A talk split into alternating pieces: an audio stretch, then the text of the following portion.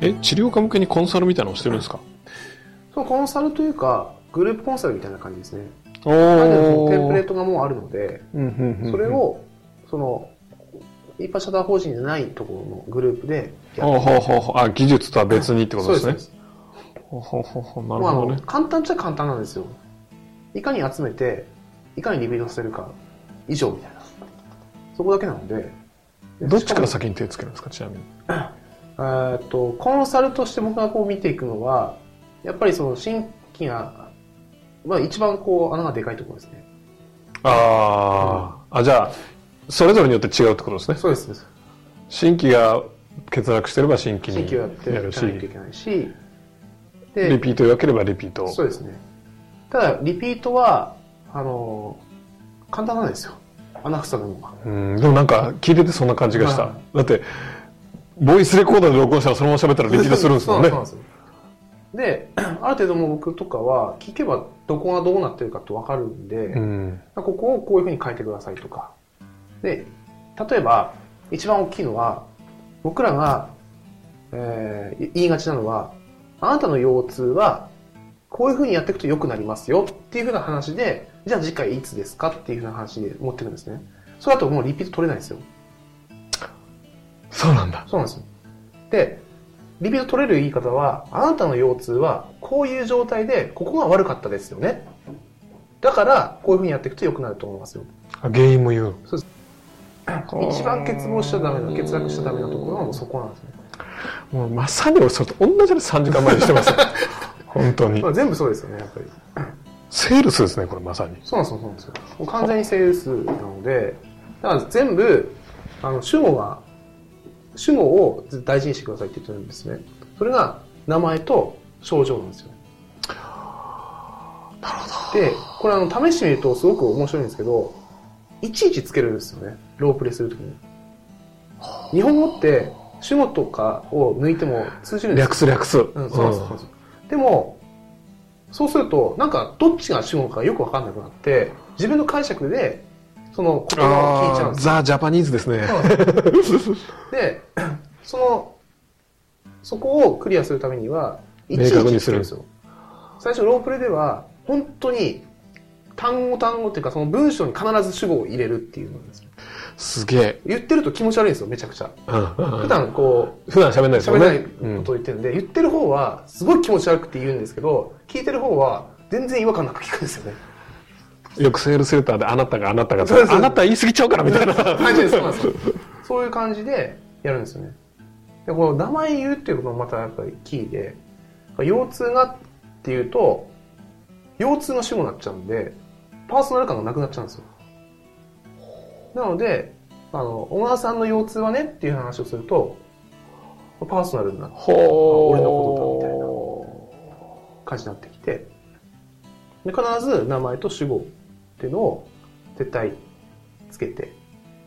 で、そこで問題にフォーカスしてやっていくっていう話を組み組み立てるすげえ。と。そこの主語は、主語さえしっかりしてれば、日本人なんで、組み立てられるんで熊す谷さん頭の中ザ・コピーライティングですね。そうです本当コにピーライターですね。コピーコピーねそうそれで文章を作ってそのまま喋ってんそうでだ。す、そうです。そうですすげえな普通組み立てないですもんね、会話をね。そうなんですよね。ね思ったことそのままで言ってるだけだもそうんでねす。だからそれをもう組み立てて喋れるようになってるので、もう時間がないんであれなんですけど、新規獲得のなんかポイントみたいなのあるんですかポイントは、もうとにかく数をやるってことですよね。おおー。あの、すごいポイントきましたね。そうあの店店舗でやるわ場合ですよね。どういうことですか数をやるって何数を、もうあの、種類によっても知らないんですよ、基本的に。存在してる何の数をやればいいんですかもうあの、とにかくメディアを、ほうほう。もうメッセージが適当でもいいので、ああ、ただホメッセージームページもやって、チラシもやっそうて、なんだポスティングやってポスティングやって、で、あの、街頭で配ったりとこか、うやって。とにかく数をやると。で、知ってあもらうだけで、ーまず認知してもらそううで。す。ある程度もう来るんですよね。あ、そうなんですあかる程度来る。で、数も100人、200人って集客する必要ないんですよね、店舗では。ほうほうほうほうほだから2、30人いれば、う。あ、そっ か。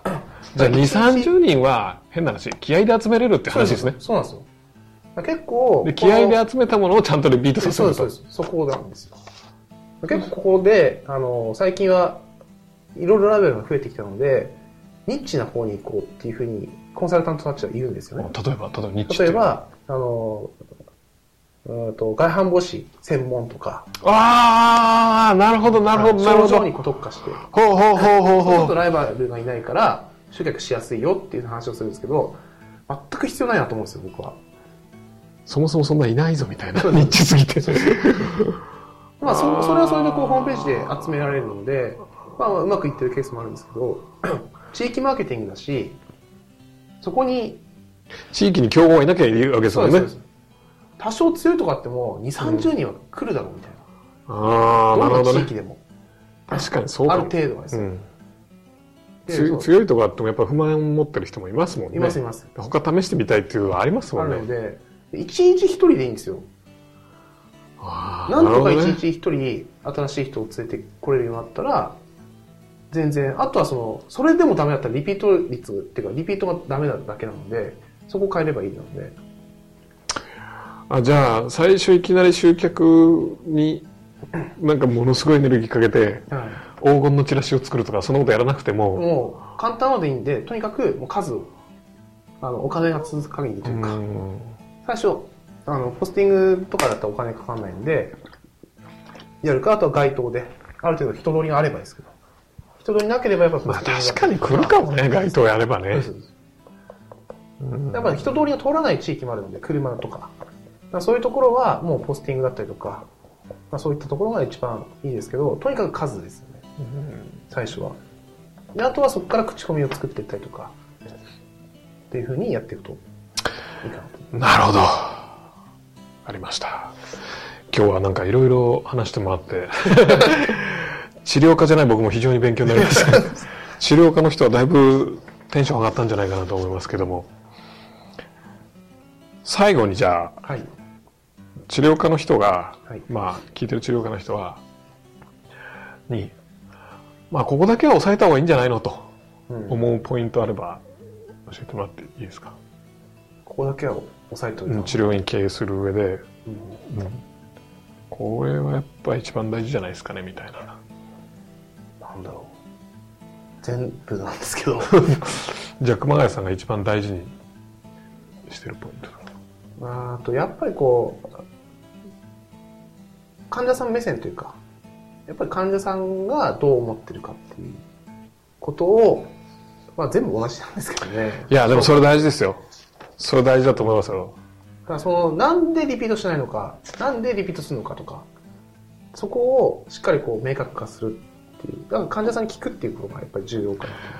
やっぱり、うんあの治療家って技術屋じゃないですか、はいもう技術屋僕も技術屋だから僕よく分かるんですけど、はい技術屋って自分目線になるんですよねそうですね俺の商品いいだろうとかあ俺の料理うまいだろうとなりまか、すねね、俺の治療すごいだろうみたいな、なるじゃないですか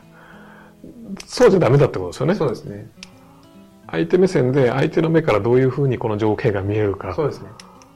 で、それを、あの、結構そういうふうに言うと、ガラッと変えなくちゃいけないのかって思ったりするんですけど、で、実はそうじゃなくて、なんか一品添えるみたいなとか、これをやめるみたいな。結構大枠では、まあまあ、OK 出されてるんですよね。こう、ままあそうでしょうね運営されてるっていうう。んでも、そこで少しだけ形変えたりとか。わかりますそそれですねそのその微妙な差がそうですドンといくんですよねそうそうなんですよね。